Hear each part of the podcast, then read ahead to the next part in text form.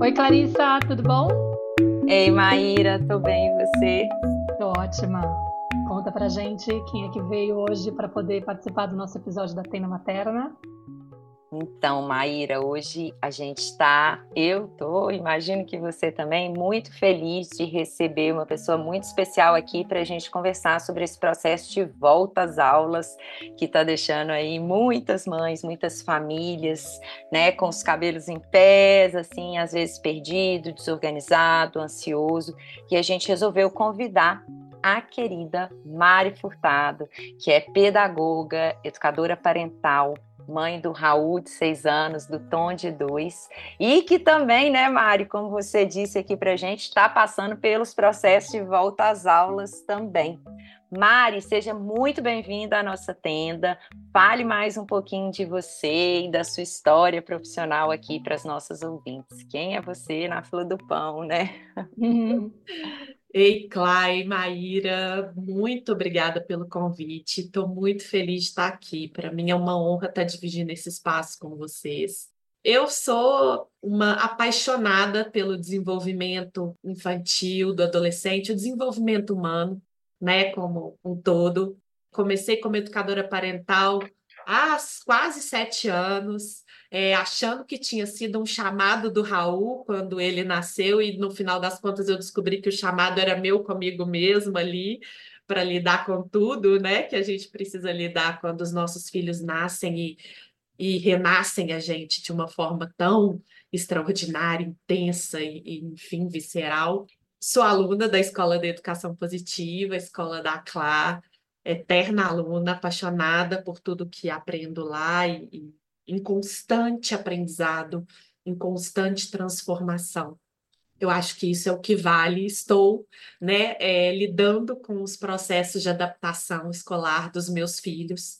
Eu costumo dizer que o processo de adaptação ele não acontece uma única vez, ele não é linear, né? E a gente tem essa muitas vezes essa falsa ideia, essa expectativa que a gente cria enquanto mãe, enquanto pai, que ah, o filho vai para a escola a primeira vez ali, eu vou passar pelo processo de adaptação, que vai durar aquelas duas semaninhas básicas que a escola gosta de colocar, né, como meta, como prazo ali, e vai ficar tudo perfeito, tudo maravilhoso, e a criança vai estar tá bem adaptada, e eu já vou estar tá liberada para voltar para o meu trabalho sem ficar sofrendo que a criança está lá chorando ou não está chorando. Parou de chorar, beleza, está adaptado. E aí, quando a gente vai para a prática, né, para a vida real, a gente entende que o buraco é um tiquinho mais embaixo.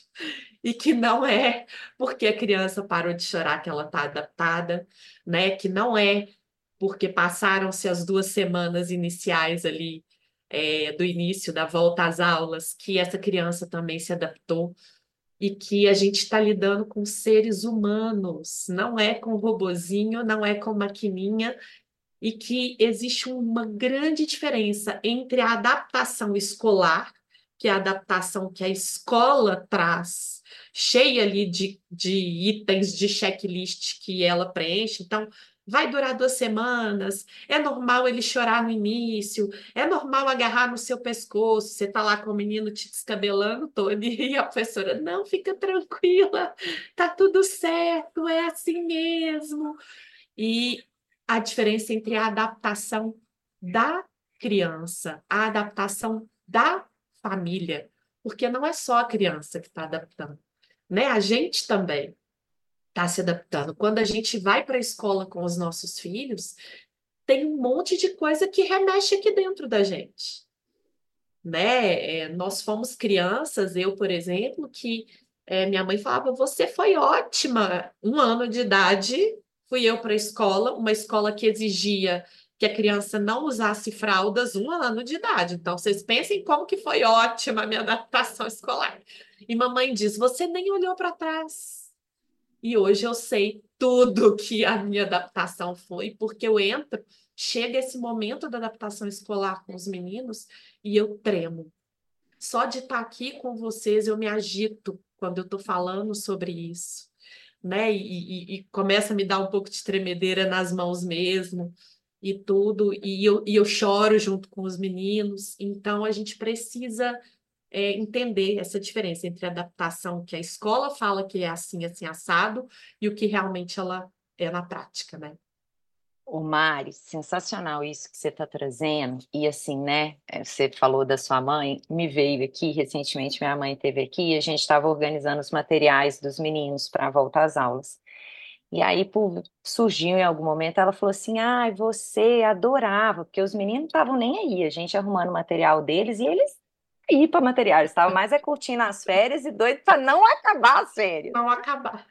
E aí a gente arrumando a minha mãe, nossa, eu fico impressionada que os seus filhos, eles não estão nem aí para o material, você adorava. Eu falei, é, eu adorava o material escolar novo, o caderno novo, o lápis, não sei o que ela. Não, mas você não tinha problema nenhum, você adorava, você ficava doida para voltar às aulas e quando voltava você não, não acontecia nada, você gostava e tal. Eu falei assim, olha a percepção dela. Eu falei, mãe, eu não gostava, não. Para mim era extremamente angustiante. Eu nunca sabia qual sala que eu ia ser, quem iam ser os meus colegas. Isso eu não estou falando da adaptação lá quando eu tinha dois anos, não. Estou falando a minha vida escolar inteira, porque todos os anos misturava as crianças.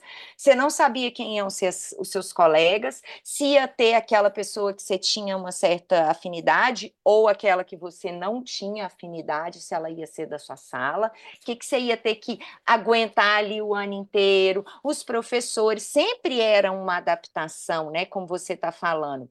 Só que no olhar da minha mãe, que estava né, naquele momento ali, presa nas questões dela, distante, na perspectiva dela, ela acreditava que eu gostava, pelo fato de eu me encantar pelos materiais escolares novos. E aí, quando eu trouxe isso para ela, ela ficou assim também meio em silêncio. E a minha questão para você, né, é o seguinte, Mari. É, você está falando sobre a perspectiva da criança da família, né? Nesse processo da adaptação escolar, e você trouxe assim a, a perspectiva, né, da adaptação da família e da criança e a perspectiva da escola, que às vezes tem padrões, estruturas, e que às vezes aquela família, ou principalmente aquela criança, não vai se encaixar dentro daquilo que é esperado pela escola.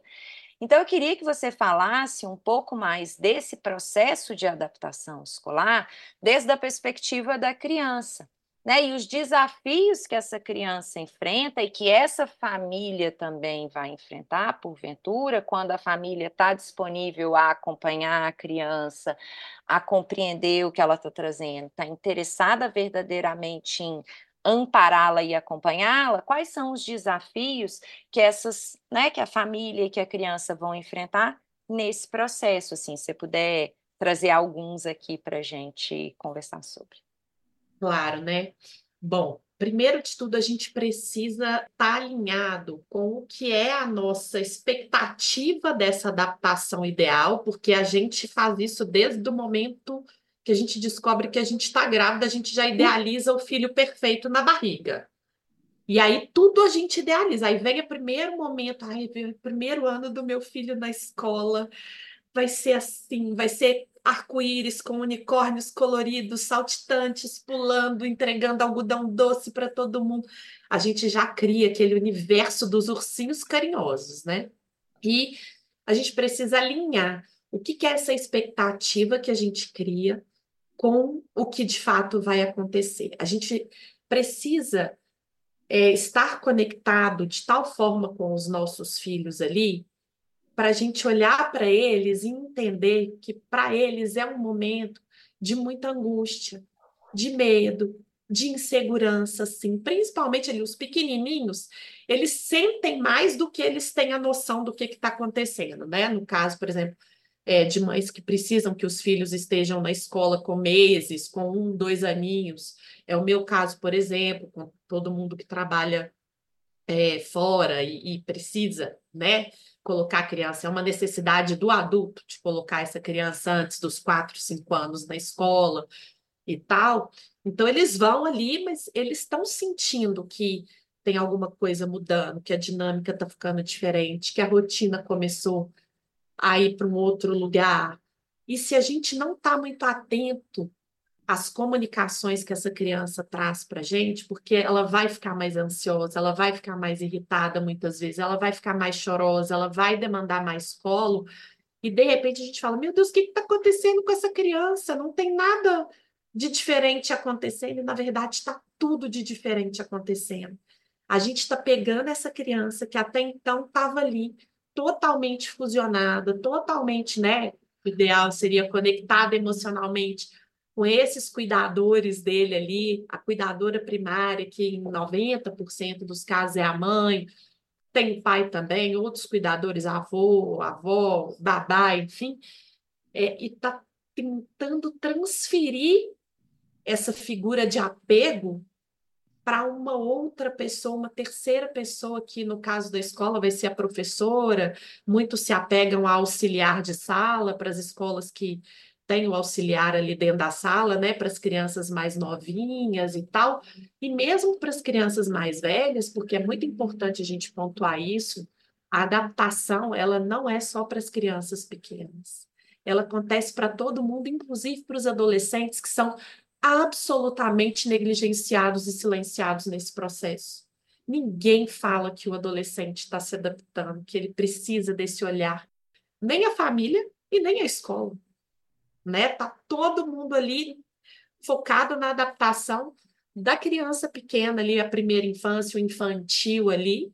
Nem o ensino fundamental, por exemplo, que já é 5, 6, 6, 7 aninhos, também tem muito foco da adaptação mais, porque ah, já são crianças grandes, então, e se a gente que é mãe, a gente que é pai, que somos os maiores conhecedores dos nossos filhos, não estivermos atentos a essas comunicações que eles vão trazer, e eles vão trazer através do comportamento, a gente sabe disso, né? Eles vão ficar traumatizados muitas vezes, né? A gente precisa lembrar que o trauma ali, vocês sabem melhor que eu, mas o trauma é o evento que a criança vive ali, que ela não teve um apoio, ela não teve um suporte, ela não teve com quem contar para ajudar ela a passar por aquilo ali que ela não estava conseguindo lidar e processar sozinha. Então, a adaptação escolar, se ela não for conduzida, é, principalmente por nós, mãe e pai, ela é sim um conjunto com a escola, mas é um conjunto com a escola, ela não é responsabilidade dessa escola. Ela é nossa, da mãe e do pai.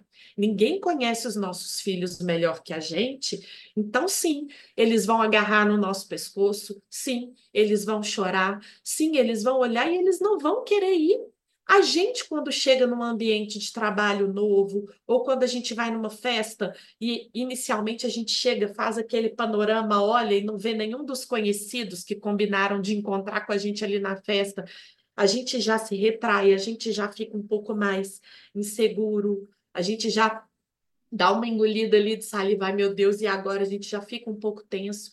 Imagina essas crianças que estão passando pela primeira vez por esse processo de sair do casulo, de sair de debaixo da asa, de sair de dentro de casa, para experimentar todo um universo novo. E mesmo aquelas que já frequentam a escola, a sala é nova, a professora é nova, vários colegas são novos, o próprio ambiente, às vezes, da escola sofreu uma reforma e tudo, mudou uma cor, às vezes uma cor ela vai trazer ali para essa criança uma sensação ou outra ali, ou de mais relaxamento, ou de mais sinal de alerta e tudo. Então, tudo isso é adaptação escolar. Então, as crianças elas vão passar por esses desafios e nós, enquanto mãe, enquanto pai, cuidador, professor, orientador, a gente tem que estar tá ali juntos, de mãos dadas, para acolher essas crianças e esses adolescentes nesses momentos e ajudá-los a passar por esses processos ainda que a gente também esteja em processo de adaptação. É importante a gente falar isso. Né? Mãe e pai também estão se adaptando a esse novo contexto, os professores estão se adaptando a esses novos alunos, a essa nova dinâmica, a essa nova turma. Então, está todo mundo se adaptando. Mas o foco principal são essas crianças e esses adolescentes, que, para entenderem tudo que está acontecendo, precisam do nosso apoio porque ainda não tem, né, a maturidade emocional totalmente desenvolvida ali, nem a cerebral e tudo. Então, a gente que tem que ser a base para eles, para ajudar eles, ó, vamos, vamos lá que eu tô com você, vamos de mão dada, Se você precisar, eu vou ficar com você o tempo que você precisar. O ideal, né, seria que a gente se organizasse é, no trabalho, os, os trabalhos que permitem, ou quem tem flexibilidade para estar junto com essas crianças e esses adolescentes dentro da escola, e para isso é importante que exige, exista um, um, um, diálogo entre família e escola, mesmo antes da volta às aulas, né? Então, é ir lá na escola, perguntar como é que funciona o processo de adaptação, é, independente do filho. O Raul, por exemplo, que é o meu de seis anos, todos os anos eu passo por processo de adaptação com ele um pouco mais longo, porque quando ele era bebê, quando ele foi a primeira vez para a escolinha, foi um processo muito violento. Ele tinha um ano e três meses e a escola que ele frequentava não deixava eu entrar para levar ele na sala. Eu tinha que entregar ele no portão. Então, assim, e, e para mim estava normal, porque a escola falava comigo que era assim que funcionava. Eu não tinha a informação que eu tenho hoje. Então, é muito importante. Eu acho que de todos os desafios que a gente enfrenta, se a gente procurar se informar, a informação hoje ela é poder, empodera a gente para a gente poder lutar pelos direitos que os nossos filhos têm, da gente estar ali presente durante a adaptação. E não precisa ser uma briga, não precisa ser um conflito com a escola.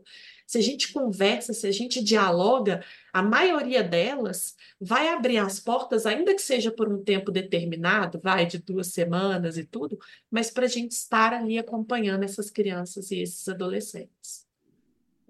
É, aqui na Espanha, é, na escola onde a minha filha está, eu, assim, ela agora tá com, vai fazer nove, né? Tipo, ela tá no terceiro, na terceira série. Ela adora a escola, não vejo necessidade de fazer adaptação. Pelo contrário, ela tá entusiasmadíssima com a volta às aulas. Aqui ela já voltou para ter aula no começo de janeiro, né? Porque é o nosso inverno. Então eles começam lá pelo dia 8 de janeiro, depois de, do dia de Reis. Mas assim, me deu muita pena porque eu vi o irmãozinho de uma amiga dela da sala que estava começando na escola isso, na verdade, no semestre passado, né? Quando começou em setembro. E aí eu pude acompanhar, porque essa escola ela entrou só com seis anos, com sete anos, né? Na, na primeira série. Eu não fiz adaptação nessa escola para ela, mas eu vi como que eles faziam na escola com esse garotinho. E não tinha essa história de deixar a mãe ficar, né? E ele é, era aquela história do, ah, primeiro dia ele fica uma hora, depois ele fica duas, ele vai ficando, vai aumentando o tempo de permanência, mas a mãe não entra na sala, não tem essa.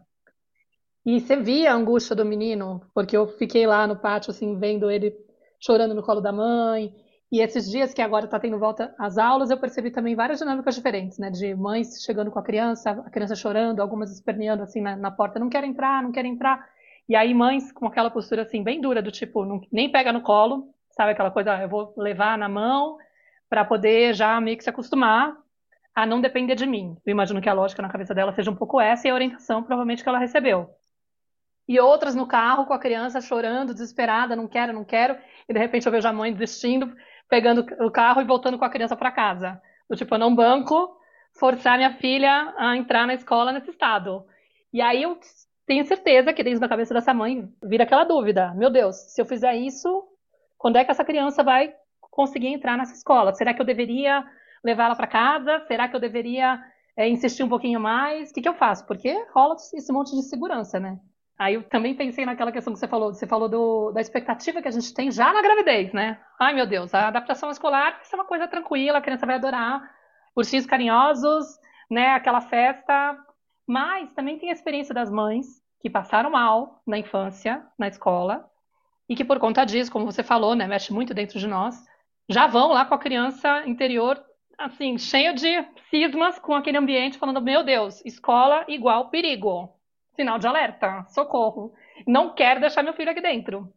Então, um pouco dessa insegurança que a gente acaba tendo, porque a gente teve uma história meio pesada, às vezes, os nossos traumas, é isso da Clarice ter falado, não, mãe, não era simples. Você está aí no seu discurso enganado, de achar que foi tudo bem, né? Porque você não teve a sensibilidade de notar o quanto eu estava mal. Mas a realidade do que me passou está longe de ser a descrição do que você está colocando aí. Entendeu? Ou seja, como que faz para essa mãe que não tem essa colaboração da escola, não conseguiu esse diálogo, porque, por exemplo, aqui culturalmente, eu lembro que quando eu entrei, quando a Nara foi entrar na escola maiorzinha, saiu da Waldorf, do infantil, e foi para uma escola maior, porque na escola Waldorf, onde ela estava, nem tinha essa opção da primária. Eu fui para a escola maior e eu perguntei para a mulher, né? Tipo, para a coordenadora que estava mostrando a, a escola para nós. Aqui tem adaptação, como é que funciona? Ela olhou para mim com uma cara de tipo, você é uma alienígena, né? Sei lá, eu não sabia se é porque eu era brasileira ou se seria uma pergunta normal de uma mãe espanhola preocupada com a teoria do apego, alguma coisa assim, mais consciente dessas coisas. E aí eu falei, será que eu tô dando uma muito errada, assim, né? Tipo, por ser brasileira, tipo, eu fiquei até com vergonha na hora. Eu falei, ah, tá, beleza. Eu falei, bom, tudo bem, ela tá com seis, tá com sete, pode ser que não tenha necessidade. Me bateu a insegurança. Tipo, será que sou eu que tô viajando? Mas sei lá, eu fiquei pensando nisso. O que, que essa mãe tem que trabalhar com essa criança quando não tem essa possibilidade de ficar lá, né, é, nesse espaço para poder gradualmente construir esse vínculo com esse educador para que a criança possa ganhar segurança, que a gente sabe que é isso, né? Eu tenho lá minha figura de apego, que é a pessoa que eu confio, que eu já tenho um vínculo, estou fusionada com ela, com essa mãe, com esse cuidador principal, e agora eu vou chegar num lugar onde eu não conheço essa galera. Quem é esse povo aí?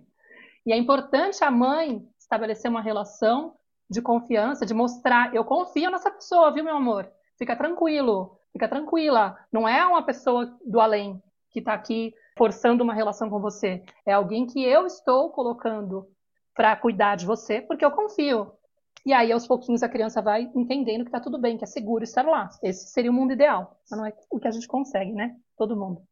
É verdade, né? Assim, é importante a gente lembrar, né, que a maioria de nós vem de um histórico escolar de escolas mais tradicionais, em que a gente tinha medo dos professores.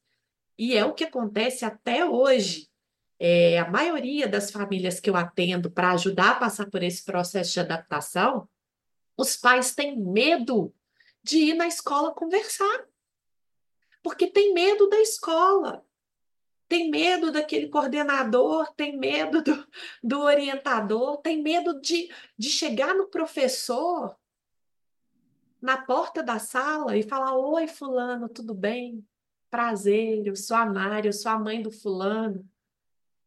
Olha, eu tô aqui um pouco nervosa, um pouco tensa com esse processo de adaptação.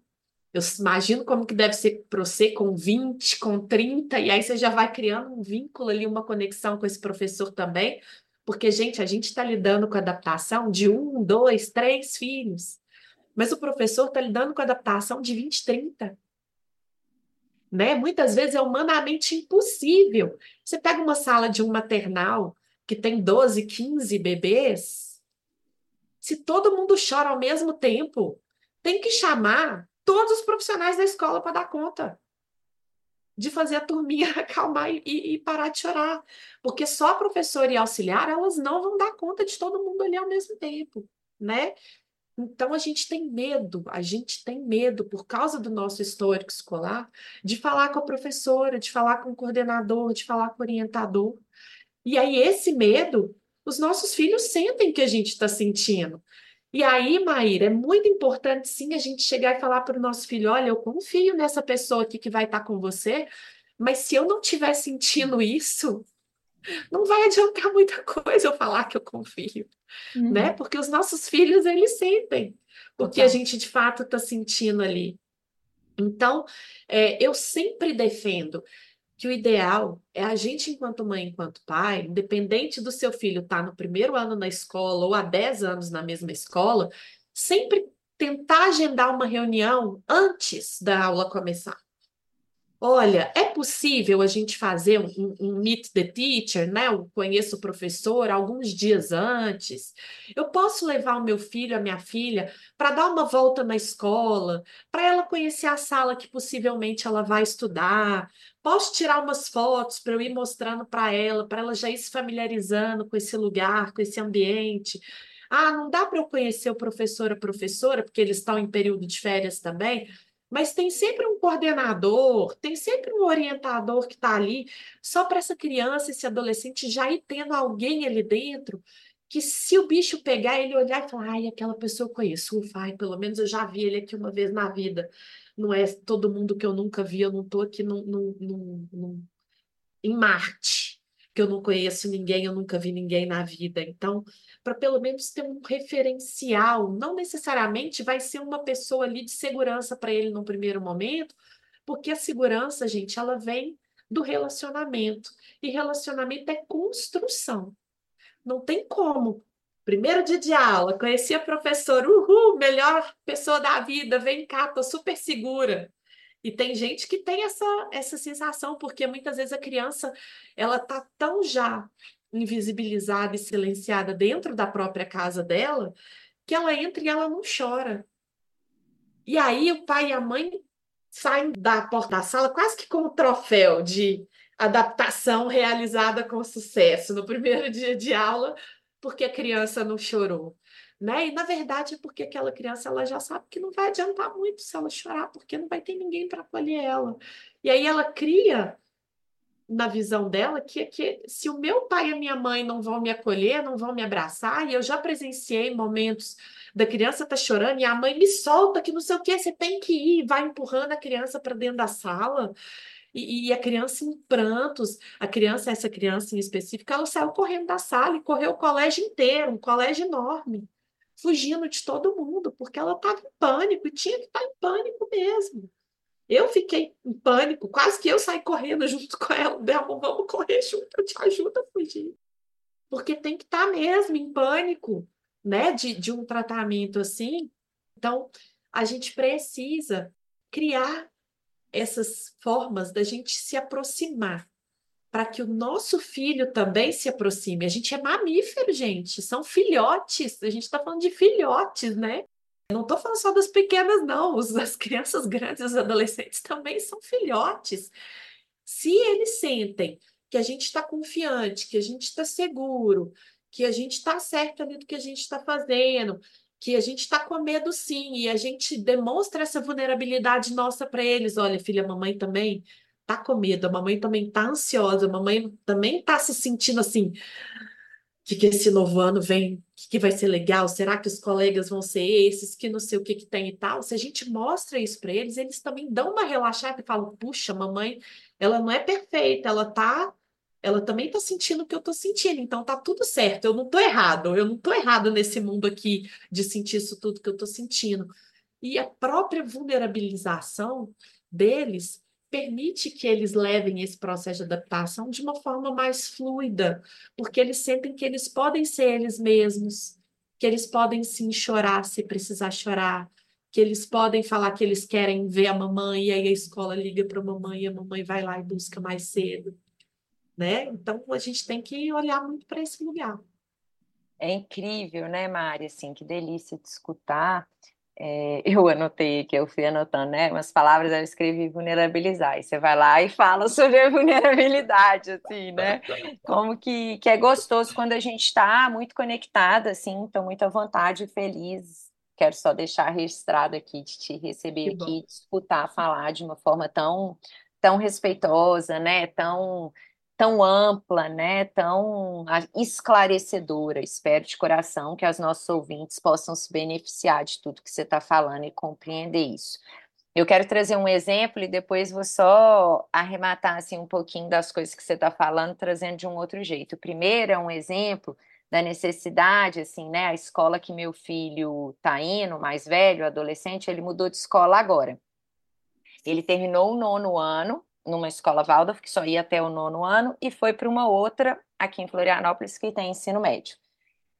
E, e antes da gente de começar o ano, né, foi em dezembro, eu acho, assim, ainda não tinha nem entrado de férias, ou se tinha, tinha pouco tempo, a gente teve uma reunião, eu, ele, o pai também foi convidado, mas estava viajando, foi eu, ele e o tutor o cara que é o tutor dele nos anos do ensino médio, o cara que vai acompanhar ele. Ele dá algumas matérias específicas. E aí, para ele se conhecer. Então, assim, né, é só para reforçar que algumas escolas já reconhecem a importância, né, desse processo, não que ela seja de todo né, uma escola que está sempre respeitando, mas só para trazer que existem escolas e que se isso ainda não acontece, é muito importante que nós pais, que a gente reconheça essa necessidade e que a gente sim né? Leve isso como um pedido para a escola, leve isso como uma sugestão, leve isso como um processo que deveria ser padrão mesmo, né? Dessa criança conhecer junto com essa mãe, com esse pai, ou com essa mãe, com essa mãe, com a sua família, né? Com as pessoas que ela tem já uma, uma relação ali um pouco mais segura estabelecida, que é, é esse novo, essa nova referência, né, para que uma ponte ali seja criada. E aí é tão interessante que quando meu filho chegou da aula, né, nesses últimos dias eu perguntei, ele falou: "Não, o, o tutor ele é super legal, estou adorando ele, não sei o quê, mas outros professores têm uma resistência ainda e tudo natural.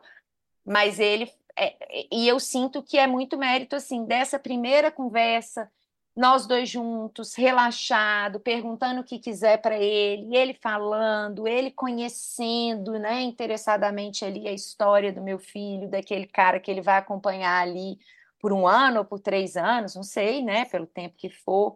Então, quanto que isso é importante. E a gente também, né, às vezes, é, a gente dar esse passo e se interessar. Foi muito bonito, Mari, quando você falou, né? Da, você deu o exemplo citando de você chegando na porta e falando com a professora: Oi, professora, eu sou se apresentando e se vulnerabilizando também, e o quanto que esse me vulnerabilizar é, de um lugar genuíno e autêntico, quanto que isso promove também uma abertura e uma receptividade naquele outro. Porque, como você falou, né, esses professores, esse coordenador, esses diretores, por mais enrijecidos e presos dentro do sistema e da estrutura que eles estejam, eles também estão amedrontados e apavorados diante de todo desconhecido, por mais que às vezes isso não, não transpareça. Mas quando a gente vai e se mostra, né, e, e traz a nossa verdade, existe uma possibilidade maior, que também não é garantia, que esse outro também vá se abrindo e se revelando de um lugar mais autêntico. E aí, fechando isso, né, um outro ponto que eu quero só comentar, que fez parte da sua fala, Mari, mas eu acho que eu vou trazer de um, uma outra forma, às vezes da mesma também, mas, mas para reforçar para as pessoas, né, que eu sinto que, que nesse processo de adaptação escolar, é, tem uma palavra que ela talvez seja chave para nos acompanhar durante todo esse processo, que é a observação é uma observação verdadeiramente interessada. De quê, né? O que, que eu vou observar, Cláudia? Sim, a gente vai observar primeiro a si mesmo. Né, assim, eu vou observar o que está me acontecendo, eu posso aproveitar, né, indagar, como a Maíra falou, assim, como é que foi minha experiência escolar? Né? Será que isso que eu estou sentindo aqui em relação a essa escola, né, a esse, esse momento da etapa de vida aqui do meu filho, tem a ver com a minha história, tem a ver com a minha experiência infantil, o que, que, será né, que me aconteceu? O que, que meu corpo está me contando agora que eu estou chegando aqui na escola de mãozinha dada com meu filho? Né, meu coração está disparado, minha mão está suando, minha boca está seca. O que está acontecendo comigo? Né? Eu vou me observar. Porque quando eu coloco a minha atenção no que está me acontecendo, aquilo é liberado, é expressado e perde força, e eu vou me abrindo para poder verdadeiramente acompanhar a criança, que é a protagonista do processo, ou pelo menos deveria ser, né? E aí eu vou abrindo espaço interno à medida que eu me observo, que eu libero o que eu estou sentindo, para acompanhar de verdade essa criança. E aí o segundo ponto da observação, a segunda coisa que é importante que a gente observe é a criança em si né? Assim, é perceber com essa criança, né? E não é observar no dia, no momento, na hora de entrar ali na escola. É talvez ir treinando agora, né? Esse período que antecede, ou às vezes até agora que já começou as aulas mesmo, mas ir observando a criança, momento a momento quando você está com ela, não só ali na hora que você está junto com ela na escola, ou que você está no carro, no ônibus, onde quer que seja, levando o seu filho para a escola naquela caminhada. Mas durante todo esse processo que você está com ela, às vezes antes de dormir, às vezes durante a tarde ou contraturno que ela não está na escola, se você tem esse privilégio de estar com ela nesse contraturno, pode ser que não, mas nos pequenos momentos que você tem com ela e observando, observando os comportamentos que estão contando de como foi essa experiência, porque às vezes a gente fica assim, ai Clarissa, eu tô, eu tô muito interessada nesse processo, eu estou tentando observar, mas meu filho não colabora. Che ele chega da escola, eu pergunto para ele como foi a escola, e a criança não fala nada. E aí eu fico sem saber o que aconteceu, porque a gente está muito presa a uma comunicação verbal, né? a, uma, a uma abstração da realidade através né, da nossa fala. E a criança ela vai comunicar com o corpo dela, com o comportamento dela, com os pedidos dela, com tudo, assim, ela vai, ela é tão inteira, como você falou, né, Mari, tão sensível que o tempo inteiro ela tá me dando pistas de como ela está naquele momento, de como foi aquela experiência e como ela está naquele momento carregando o que não pôde ser expressado lá dessa experiência. Então, assim, não tenham medo, ai meu Deus, eu larguei meu filho e ele estava chorando porque aconteceu. Não tenham medo de, ah, agora ela ficou traumatizada. Ah, meu Deus, não. Sempre é tempo de você estar ali disponível e atenta e colhendo o que a criança está trazendo naquele momento, porque as crianças elas são ainda muito molinhas, elas não têm essa couraça dura que a gente tem. Então toda hora elas estão revelando o que, até mesmo o que ficou ali de resquício do que passou. Então, se abre para observar, para se encontrar e para receber o que ela traz no momento que você estiver com ela.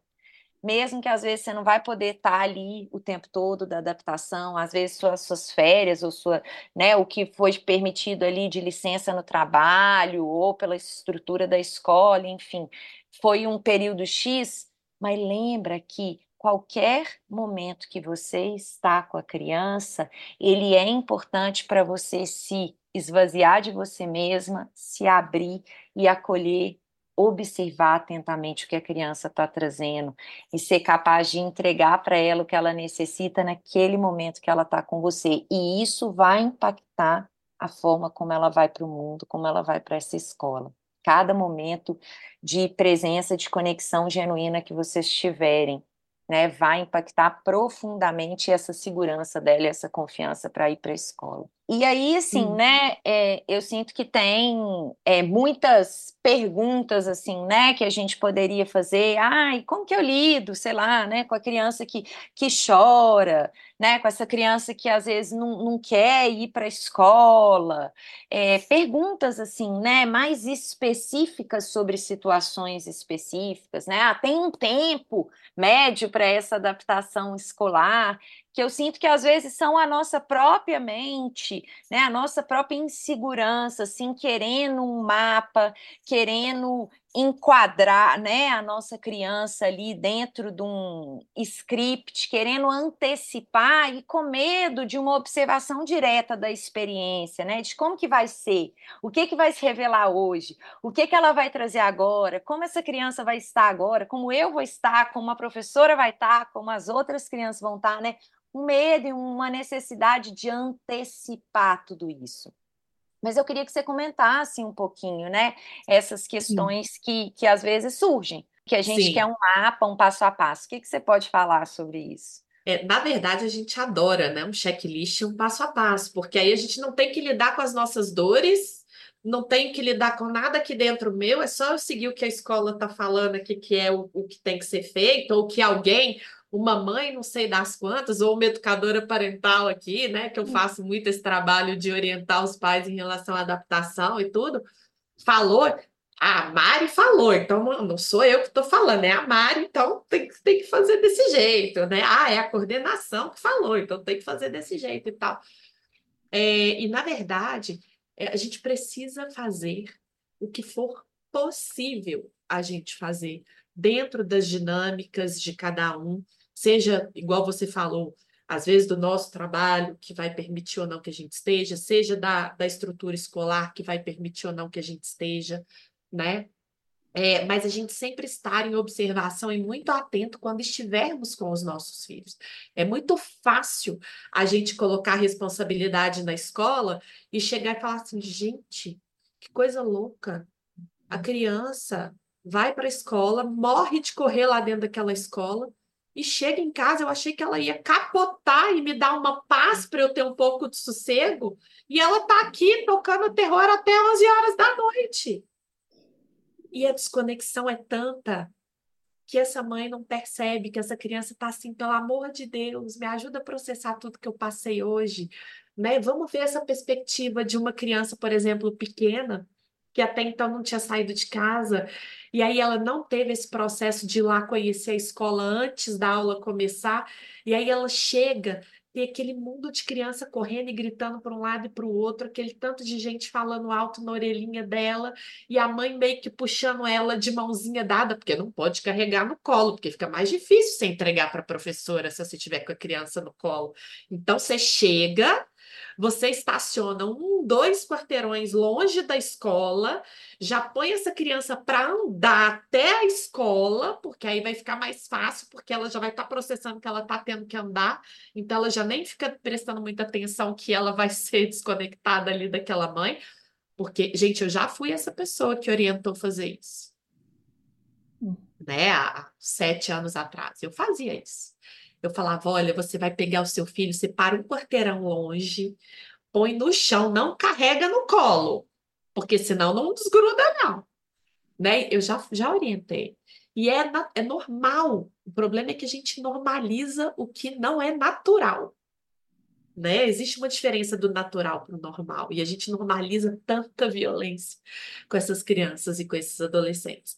Então, é, o que a gente precisa é, entender é a nossa responsabilidade, sabe, Clá? Sabe, Maíra? Eu acho que falta isso um pouco para essa mãe e para esse pai.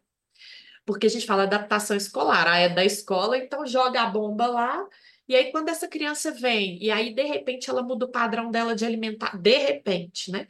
Ela muda o padrão dela de alimentação, ela muda o sono dela, ela começa a ter cinco, seis despertares noturnos, começa a falar pra caramba dormindo, ou, ou tem pesadelo, ou fica mais irritada, ou fica só pedindo colo, ou começa a te falar um monte de não. Filho, vão tomar banho, não, filho, vão lanchar, não, filho, vão fazer isso, não, filho, vai, tudo é não, não, não. Você fala, meu Deus, o que está acontecendo com essa criança? A gente não tem a sensibilidade de entender que é porque ela está passando pela adaptação. Gente, todo mundo, todo mundo vai passar pela adaptação.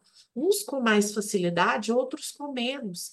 Mas todo mundo vai comunicar que tem alguma coisa que está diferente de algum jeito. Seja uma criança que vai dormir um pouco mais tarde, seja uma criança que vai te falar o não o tempo inteiro depois que chega da escola, chega uma criança que vai acordar a madrugada inteira e vai pular para sua cama a madrugada inteira e você volta com ela para a cama dela, ela volta para sua cama, você volta com ela, aquela loucura, aquele cabo de guerra infinito e a gente fica exausto no dia seguinte. E aí a criança também vai ficar mais cansada no dia seguinte, porque o sono dela vai impactar em como ela vai correr ali ao longo do dia, e aí isso vai dificultar o processo dela de novo, de mais um dia de adaptação escolar, então vira uma bola de neve, né? Então a gente precisa estar tá muito atento a isso. E eu sei que é difícil porque a gente está tão ali no automático, e tem que trabalhar, e tem que comprar coisa do supermercado, e tem que fazer merenda, e tem que não sei o quê, que a gente esquece do que é essencial, do que é fundamental. As pessoas estão muito preocupadas com a parte prática e burocrática. Ah, a agenda agora é um absurdo. A escola dos meninos, as mães achando um absurdo que a agenda do maternal agora é online, não é uma agenda física. Que é um absurdo isso que eu falei, gente, a aula começou segunda-feira, hoje é sexta.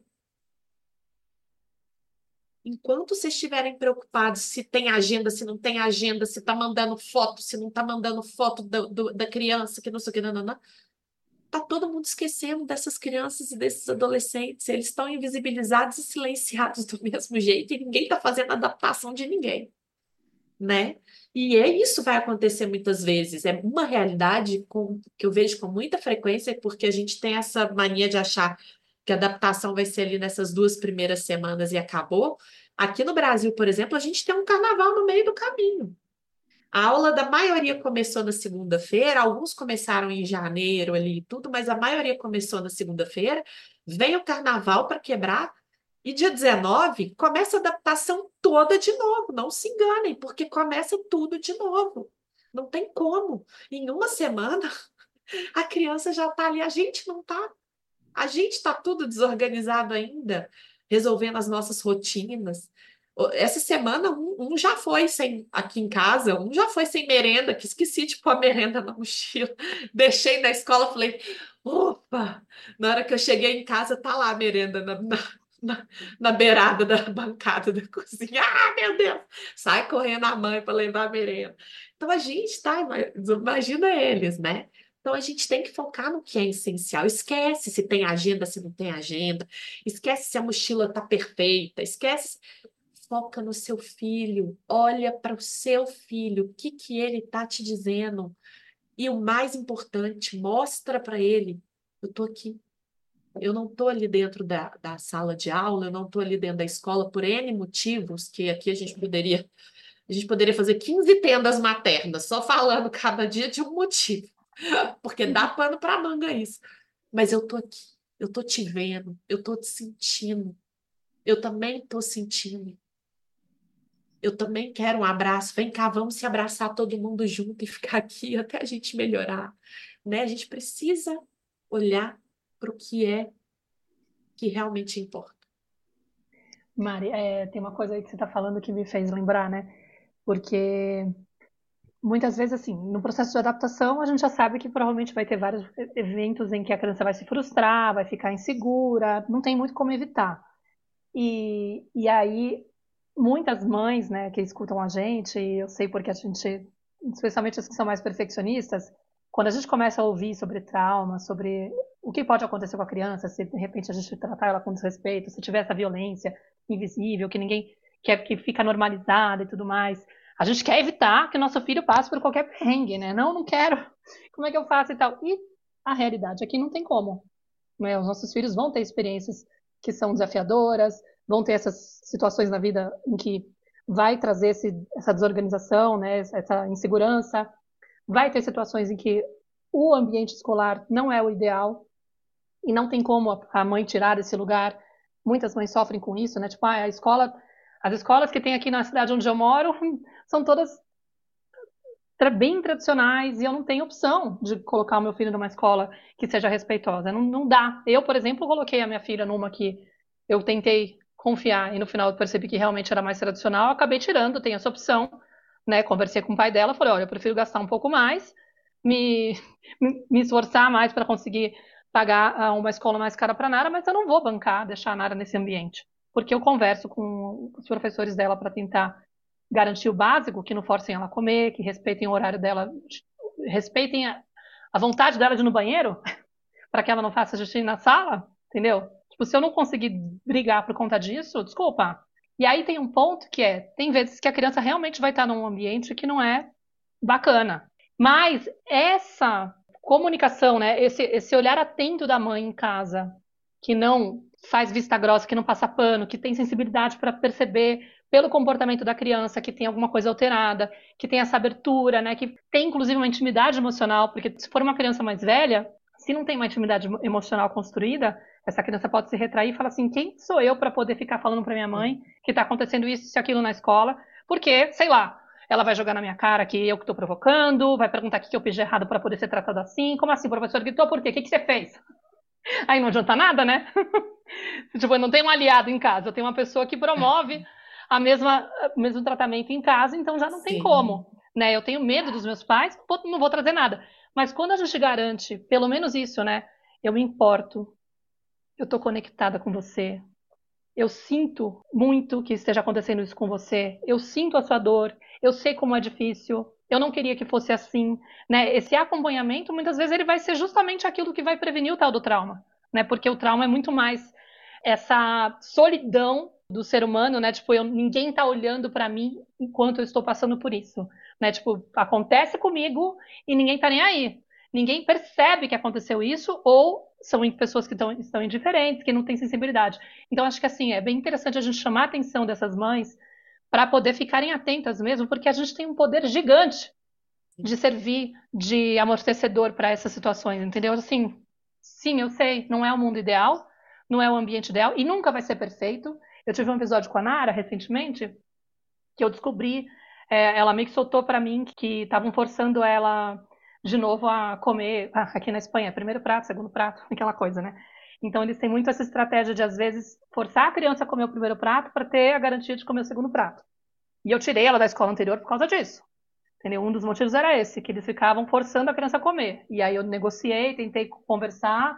Ah, não, porque é importante. Tá, tá. Ah. Aí eu falei que, meu, era um dos motivos, né? Tinham vários. Mas aí eu tirei ela de lá. E na escola nova, depois de um tempo eu percebi que eles faziam um pouco assim, pelo menos tem que experimentar o primeiro prato, para poder garantir que, que pode comer o segundo prato. Só que assim, eu falei, gente, ela tem sete anos, tipo, tem comida que ela já sabe que ela não gosta, não tem que ficar educando o paladar de uma criança de sete anos, tem que respeitar. O argumento deles era esse, é um jeito educativo, né, de, de enfim, ensinar a criança a comer mais coisas e tal, e se acostumar. E aí eu falei, olha, eu não tenho essa preocupação, porque minha filha tem, por exemplo, ela não toma leite, ela não gosta de derivados de leite, de leite. Eu ponho um monte de chia na comida dela, porque tem um monte de cálcio. E tá ótimo. Eu não vou ficar forçando o paladar da minha filha, ela tem que aprender. Vai saber se é uma intolerância, inclusive. O pai dela não gosta de queijo, entendeu? Tipo, então eu comparei a história, falei, ó, ninguém fica insistindo pro pai dela comer queijo cada vez que encontra com ele. Não é para ficar insistindo minha filha comer a vagem, não sei o quê, porque tem que aprender a comer, entendeu? Então, assim, não exijam da minha filha que ela coma, que ela experimente o primeiro prato, se é algo que ela já sabe que não gosta, para comer o segundo. E aí, eles aceitaram, apesar deles ficarem, terem argumentado, ah, mas aí tem criança que faz é, greve de fome para poder fazer rebelia de não sei o quê. O que, que eu vou explicar para essas crianças que a sua filha pode não comer? Eu falei, ah, faça o que você quiser, tipo, eu não tenho nada a ver com isso. Tipo assim, você quer dar uma justificativa para forçar uma criança a comer e quer usar minha filha de sabe? Vamos lá, forçar a menina para ficar coerente a regra? Não. O coerente seria liberar os outros, né? Mas tudo bem. O ponto foi que eles aceitaram. Só que aí, quando mudou o ano, mudaram as pessoas do refeitório, a pessoa não sabia da regra e voltou a fazer isso com ela e ela não vinha me contar no primeiro momento, né? Ela escondeu de mim. Aí eu falei, por quê? E, e, também escondeu que o professor teve um dia que não deixou ela no banheiro logo que ela chegou do intervalo. E ela, mamãe, eu tava com vontade de fazer o número um e o número dois, eu, eu tive que ficar me segurando. E aí eu falei, por que, que você não me contou? Ela falou, ah, porque eu fiquei com medo de você me mudar de escola. porque foi o que eu fiz na outra escola. Aí eu expliquei, filha, primeiro, não vou te mudar de escola porque eu sei que você adora essa escola. É diferente da outra, que você chegava uma pilha de nervos. Eu percebia, eu comecei a perceber o estresse tóxico que ela estava vivendo, assim, sabe? Ela estava muito assustada com o ambiente, incomodada, vendo criança que inclusive vomitava no refeitório porque forçava a comer, entendeu? E não era só um dia, não foi, não foi um episódio, acontece toda semana, mamãe. Sempre tem uma criança que vomita. Falei, nossa, tipo, eu não quero minha filha oito horas nesse ambiente, entendeu? Um ambiente que trata assim a criança. Enfim, mas aí, o que, que foi importante, né? Nessa hora, eu fiquei até falei, filha, você sempre vai poder contar para mim essas coisas, entendeu? E fica tranquila, porque nessa escola eu consigo conversar. Aí eu escrevi para o professor dela, expliquei todos os argumentos. Ele falou, não, eu vou explicar para as pessoas do refeitório. E ela fala, eu sou a única que não forçam a comer. Por quê? Porque os outros pais não estão preocupados com isso. Mas minimamente eles acatam nessa escola, entendeu? A minha demanda, eu falo, ó, eu sinto muito, não, me interessa o que os outros pais pensam. Qual é a expectativa de todo mundo, mas a minha filha eu não quero que tratem assim, porque eu não trato ela assim em casa, então não aceito que tratem ela assim fora. Entendeu? Enfim, tem todos esses pontos aí de, de, do que eu acho que é importante da gente garantir essa intimidade também emocional. Entender o nosso poder, né, de ser quando o ambiente não é ideal, de pelo menos servir dessa pessoa que testemunha, que se interessa, porque isso já ajuda a pessoa a organizar aquilo e entender o problema não é comigo. Entendeu? A mamãe não tem como, não tem poder de ação para agir contra essa escola ou insistir, porque o sistema é assim. A maioria das pessoas tem esse chip na cabeça, são mais tradicionais e vão tratar a criança assim. Mas não sou eu que sou inadequada ou merecedora desse tratamento, né? Isso já muda muito a forma como a pessoa vai lidar com aquela situação, né? E a intimidade emocional, que é outro ponto que eu acho que é importante da pessoa garantir para poder ter, de repente, uma informação mais clara, mais precisa dessa criança quando ela está precisando, sem ela sentir esse medo ou esse receio, né? Com certeza, Mar. Que bom. Né, muitos pontos aí para a gente É. refletir, para a gente olhar, né? E de alguma maneira também é, percebendo a nossa força, o nosso lugar de adulto, né? O nosso lugar de fazer essa mediação pelos nossos filhos, de abrir esse caminho do diálogo com eles, de nomear a realidade que eles estão experimentando, né? Sem sem nenhum receio de fazer isso, de ajudá-los mesmo a entender que o que eles estão experimentando é, é real, é importante, precisa ser dito, né? Que a gente vai ajudá-los, mas também sentindo, né, e observando o quanto que, que às vezes a gente, sei lá, faz um movimento e, e às vezes não era bem o que a criança queria, né? Então, sentindo todo esse processo aí que vai passar pela nossa observação e a observação das crianças também constantemente, como eu já tinha falado. O Mari, para a gente caminhar, né, para o fechamento, que a gente já está aqui quase uma hora nessa conversa boa, eu queria te fazer uma última pergunta, assim, né, do que que você poderia dizer para as pessoas, para os nossos ouvintes, para os nossos ouvintes, né, que so, para fechar mesmo sobre esse processo de volta às aulas, né, que para trouxesse assim uma mensagem de esperança ou algo que assim, essencializasse essa nossa conversa aqui para quem está nos escutando. O que, que você poderia falar? Bom, eu acho que de tudo o que a gente precisa é, lembrar sempre é que os nossos filhos eles vão aprender no amor. Então, se a gente, enquanto mãe, enquanto pai, começa lá desde a escolha da escola, gente, não existe escola perfeita, independente da pedagogia, independente da metodologia. As escolas são feitas de seres humanos, e seres humanos são falhos, têm feridas, enfim, outro, outro, outro papo. Mas desde que a gente entre nesse cuidado da escolha da escola, de acordo com muito mais focado no, no perfil que a gente sabe que é o do nosso filho, da nossa filha, em detrimento de ser a melhor escola da cidade, de ser perfeita e blá blá blá, mas que tenha um perfil mais alinhado com o que a nossa família vive, com o que o nosso filho é, o nossa, ou a nossa filha é, né? Até passar aí por um diálogo com essa escola antes que as aulas comecem passar também por uma preparação dessa criança, desse adolescente, antes dessa aula começar.